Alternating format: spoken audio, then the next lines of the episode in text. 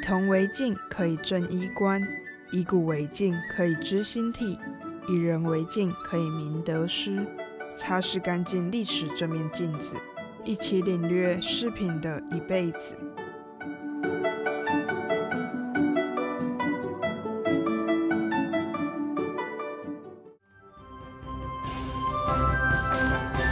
耳畔珠玉，千年流光。不意眉妆成。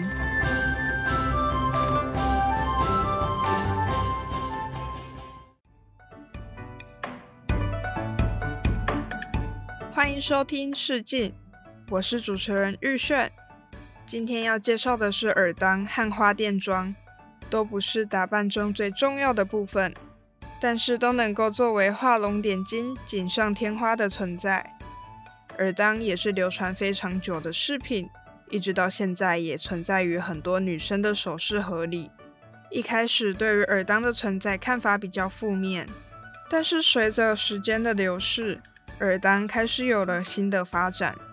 花钿妆有非常多的种类，有的是用粘贴的样式，有的是直接画在脸上。花钿也不一定是花的图案，甚至有花钿妆的妆容是因为受伤留疤的样子太好看，而被其他人模仿流行。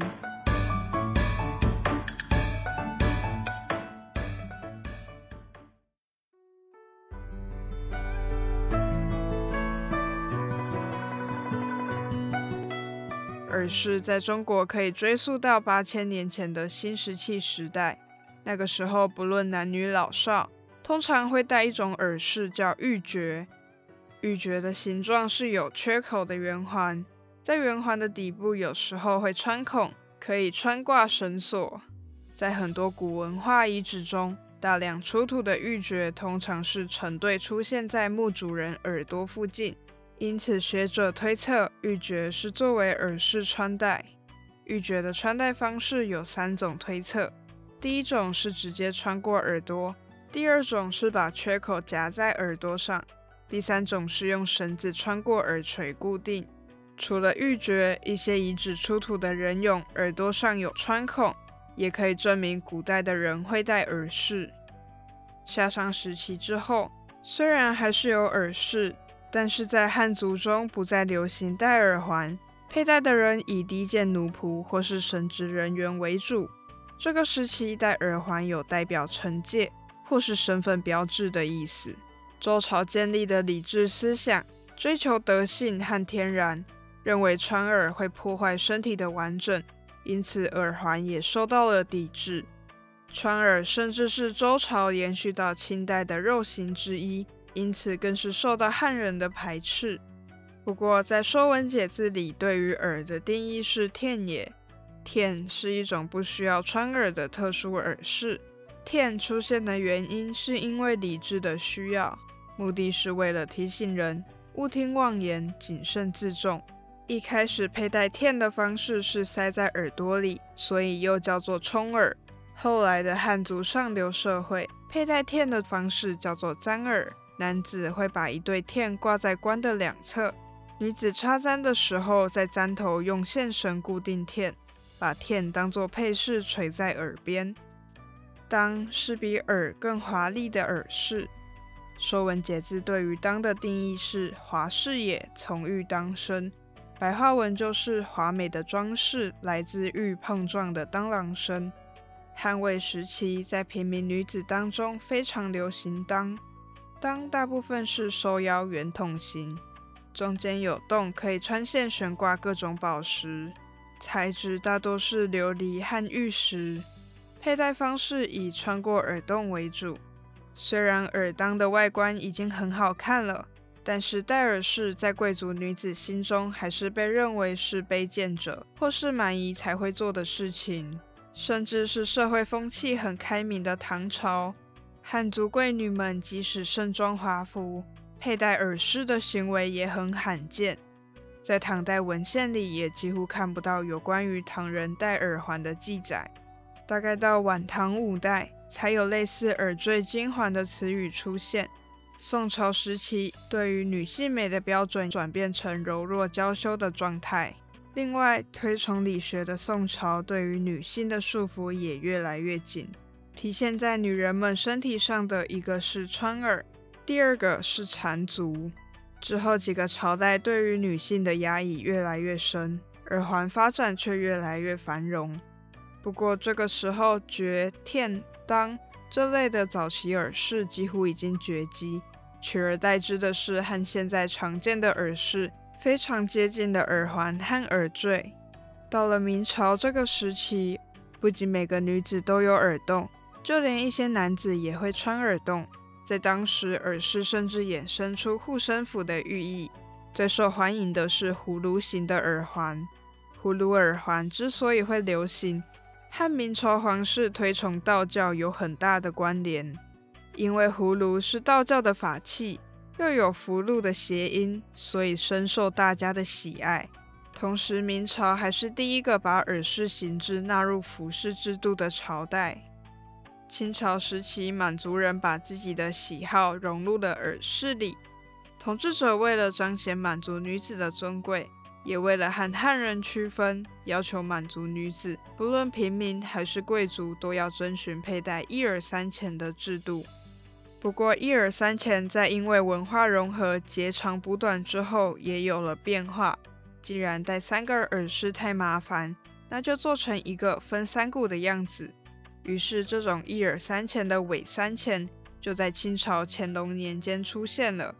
制作一耳三钱的材料，家庭富裕的女子会使用金银、翡翠或是玉来做钱，而家庭相对贫困的女子则是用铜环做钱。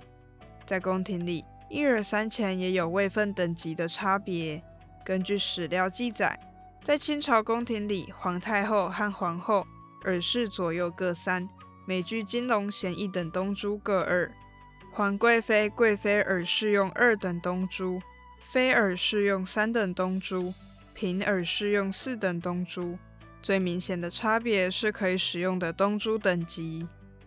到了晚清时期，其实和现在我们用的耳饰已经没有什么不同了。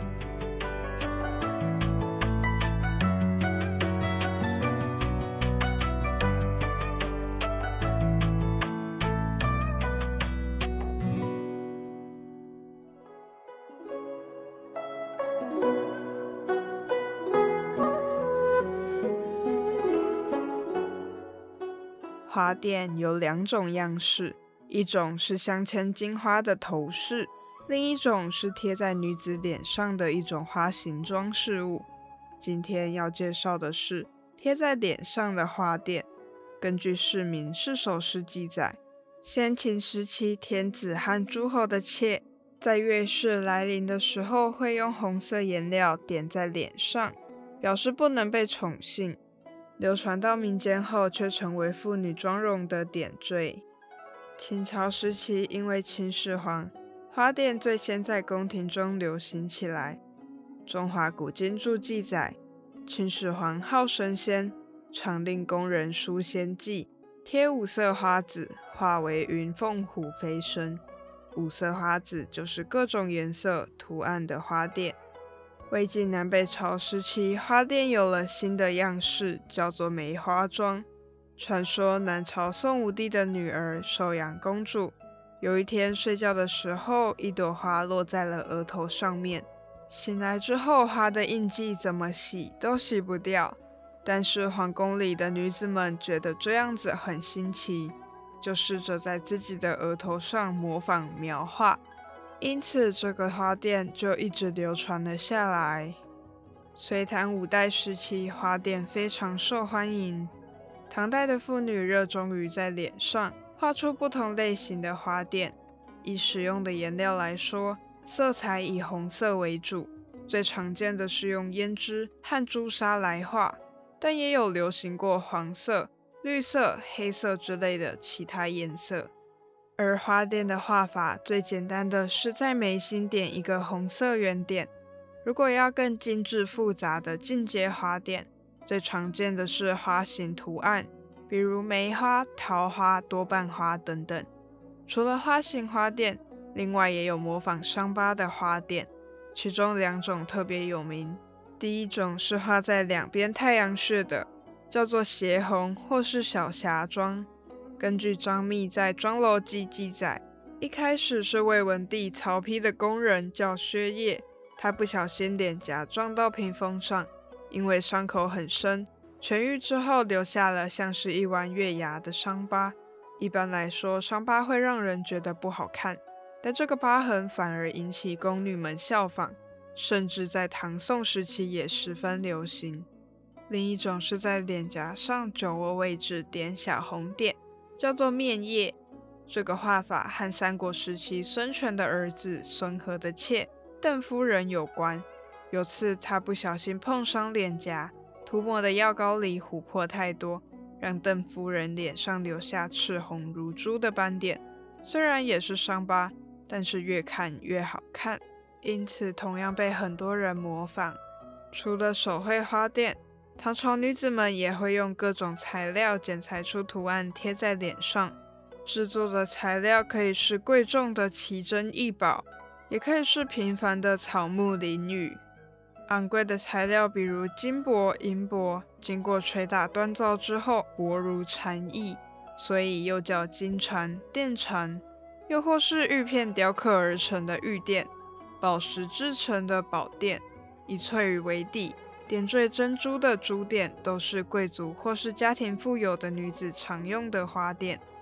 平民女子同样也爱美，但是她们用不起昂贵的金银珠宝，所以从应有尽有的大自然里取材，比如鸟羽、鱼鳞、昆虫翅膀、草叶等等。《本草纲目》里也有记载，石鱼的鱼鳞非常适合制成花垫，甚至蜻蜓翅膀或是鱼鳃骨。都是古籍中出现的花钿材料。到了宋朝时期，妇女们依然习惯用花钿来装扮自己，不过化妆风格和唐代大不相同，使用的色彩更清淡，妆容更简单。宋代的皇宫里曾经发展出极具时代特色、皇后专属的珍珠妆，在两宋的历任皇后画像中，都能看到贴在眉心、两鬓。和嘴角的珍珠垫，珍珠垫是把原本贴在眉心的花垫两鬓描画一弯红色的月牙，和酒窝处点染的红点，全部改用温润柔美的珍珠。这种妆容既符合崇尚风雅的审美心理，又能彰显皇后母仪天下的皇家气度。到了蒙古族统治的元朝，花钿渐渐淡出历史的舞台。只能在一些以前朝代的书画和考古里找到曾经流行千年的华典身影。